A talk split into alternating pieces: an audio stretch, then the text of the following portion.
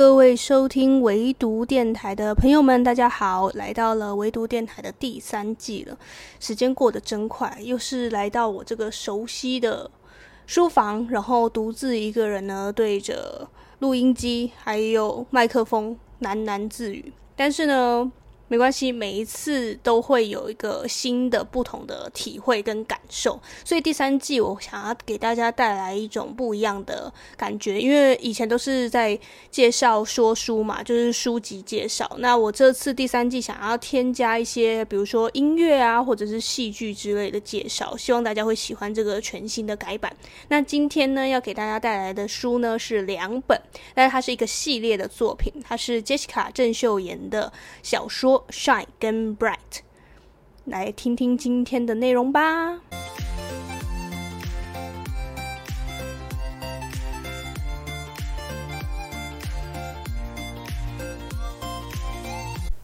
首先，先从他的第一本小说开始说起，就是 Shine。Shine 是在二零二零年七月出版的，也就是两年前。那这本书的整个故事架构是从他举家从美国搬回韩国，然后当练习生，然后最后 ending 在他真的被公司认定可以出道的这一段日子。然后他是从怎么怎么从素人，然后慢慢的变成一个可以出道的合格艺人的这一段过程。那我看完之后，我是觉得。好像少了什么，因为我们都知道杰西卡现在是一个非常成功的艺人，我们也看到她的辉煌的成就，所以就会觉得说，诶，好像还没有讲到一个核心。那这个 Bright 就是他的续作呢，就是非常快速的呢填补了我们这个想象，他就讲述了他。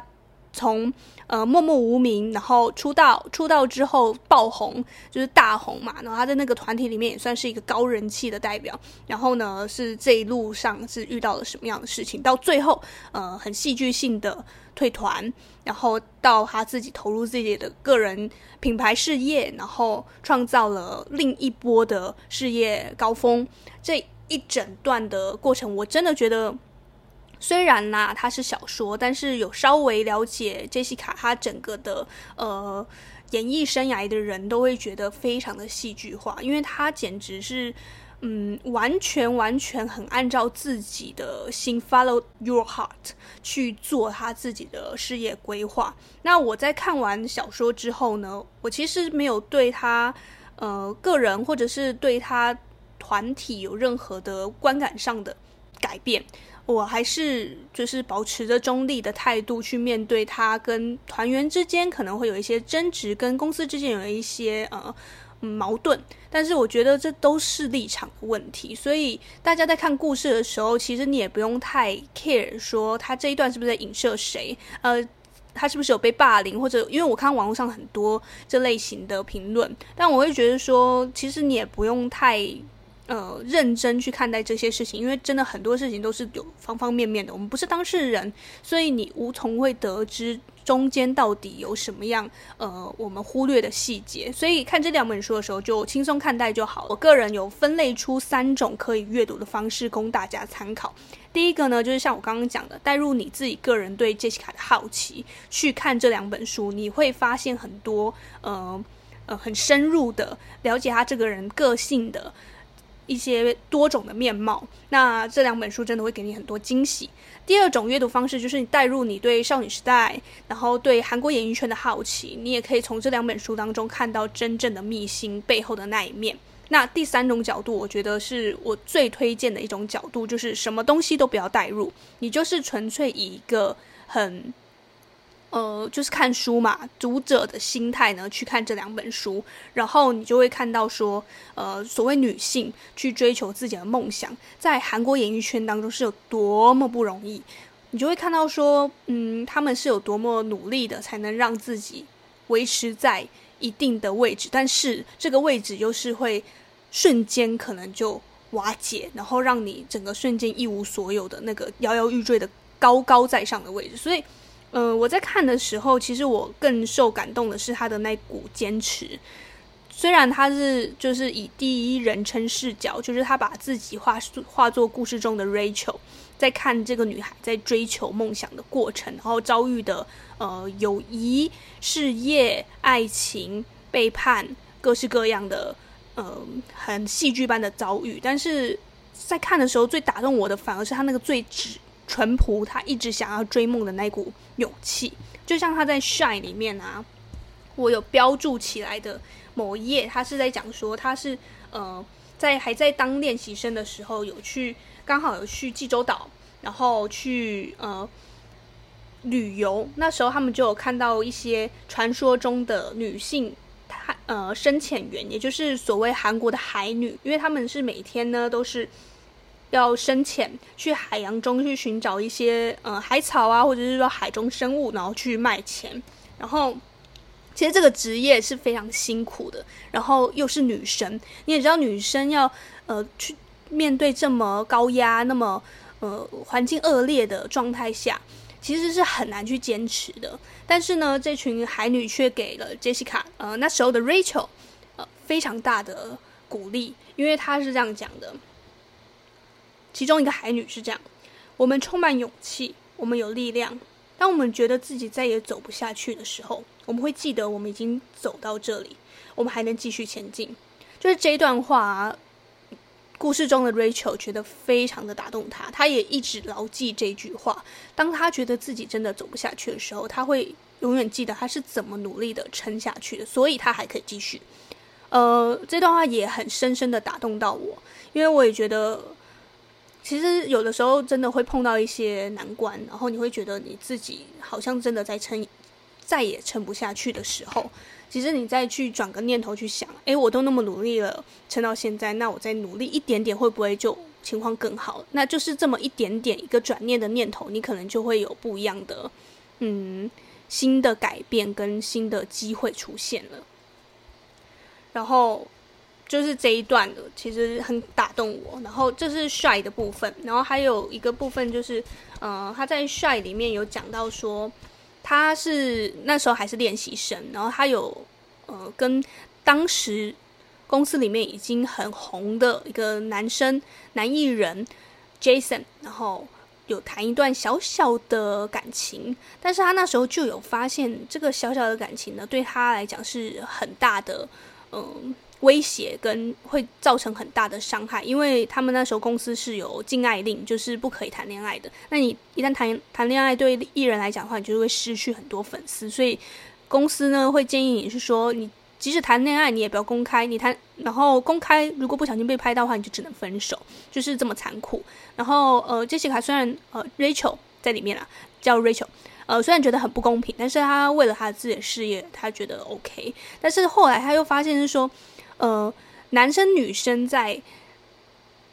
当艺人的这个阶段呢，大家会被做的要求差很多。就比如说她的这个男朋友，当时的男朋友 Jason 呢，他可以上课迟到，他可以态度傲傲慢，他可以随心所欲，大家都会追捧着他。没关系，因为你是 Jason，因为你是万人瞩目、万人宠爱的 Jason，所以大家都可以让着你。可是她只是练习生，她是个女生，所以她就像个花瓶一样，每天都要不停地注意自己的仪态，注意自己的态度，注意自己的身形，注意自己的表情。你要表现得好像全世界都是你的好朋友一样，就是要时时刻刻提醒自己：哦，我现在是艺人，我是女艺人，我是。呃，这个大公司生产出来的一个商品，所以你一定要做的符合大家期待的那种样子。这个对于呃女生来讲特别的不公平，就是为什么男生可以这么样的被宽待，可是女生却是要时时刻刻被监视、被检视。呃，他提出了这样的问题，我其实也自己默默在思考说，确实是这样。大家好像大众对于这个女艺人来讲、女偶像来讲，真的。比较不宽容一点，或者是比较严苛一点，会用很多很多放大镜去看他们。然后就比如说他在书中有举个例子，就是他跟 Jason 呢，呃，被节目是指派说，诶，去哪个去哪个城市去逛一逛。那那个 Jason 呢，他只要很帅帅的穿穿一身呃原本既定好的服装。一镜到底就好了。可是呢，这个 Rachel 呢，却会被一直要求说：“诶，到下一个点就要换一件衣服，到下一个点要换洋装，到下一个点要踩高跟鞋。”他就会一直像洋娃娃一样被人家去呃摆弄他的造型，他完全一点自主权都没有。这就是可能当女 idol 的一个宿命吧。虽然我不知道现在的演艺圈有没有比较好一点，但是我觉得，呃，大家对男艺人跟女艺人的那个要求跟那个放大镜还真的是没有什么改变，这让我真的从一个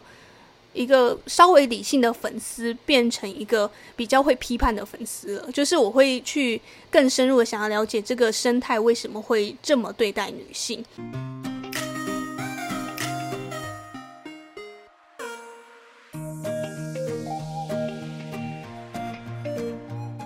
然后这个是 Shy 对我呃印象很深刻的部分。另外，我想要介绍是 Bright。Bright，我个人认为真的比 Shy 精彩很多，因为可能他已经讲到了他出道之后的种种的生活，然后又更多他跟团员之间的一些冲突。那我知道有一些少时粉会觉得很很 care，说呃。为什么他要这样写？这样子有点像在诽谤他的团员们。可是我觉得这就是我前面讲的，就是立场不同。那如果是别人，就别的团员再来写一本书的话，或许就会有不同角度了。所以我们不用急着去批判说谁对谁错。那当然，呃，Rachel 他以他自己的第一人称视角在写的话，一定是写他自己本身主观的感受。那如果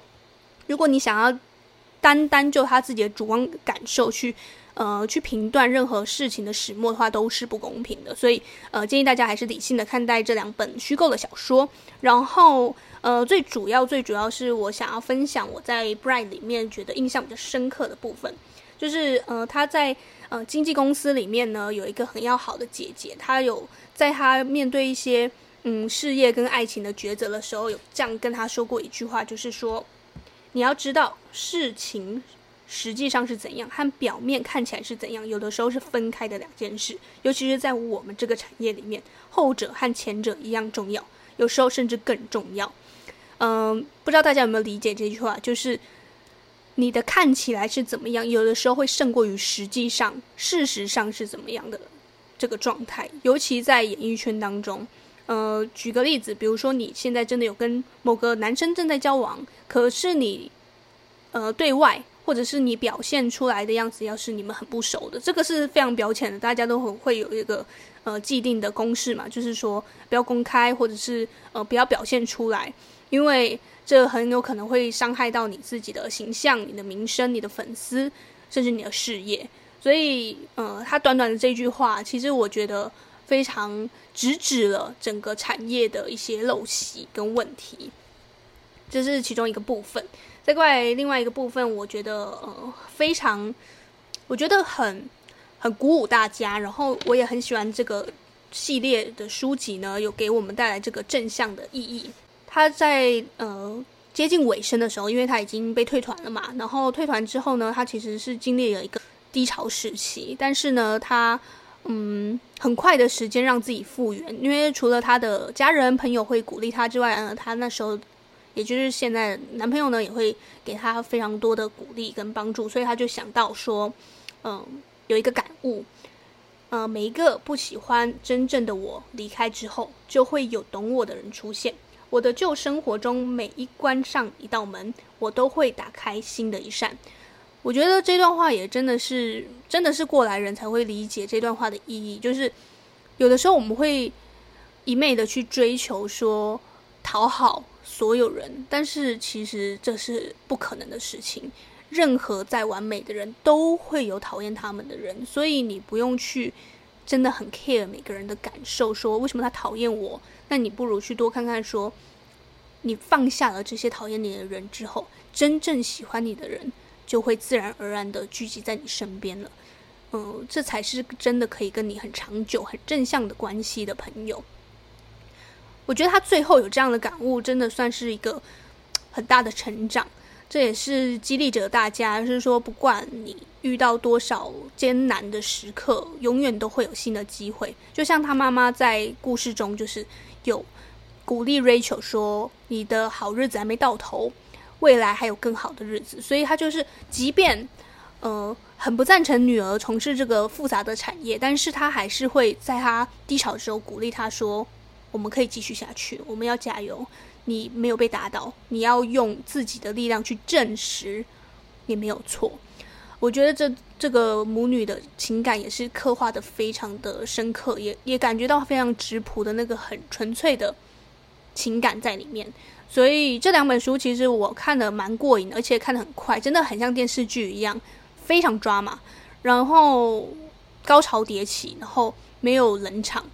看这两本书的时候，我一直在幻想着，它如果翻拍成电视剧会有多么的精彩。我也会很期待说，之后可能推出之后又会有新的一波的这个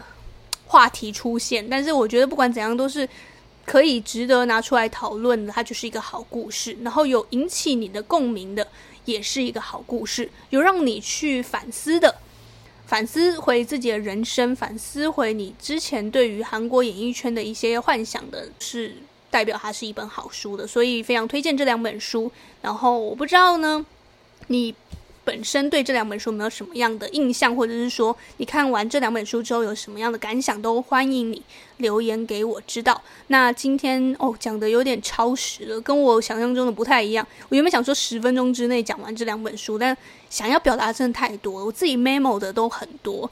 呃，我就介绍到这边。那如果大家有任何想要继续听下去的，我或许还可以再做一集。那今天的唯独电台就到这为止，那我们下周同一时间就会更新喽。那谢谢大家收听，我们下周再见吧，拜拜。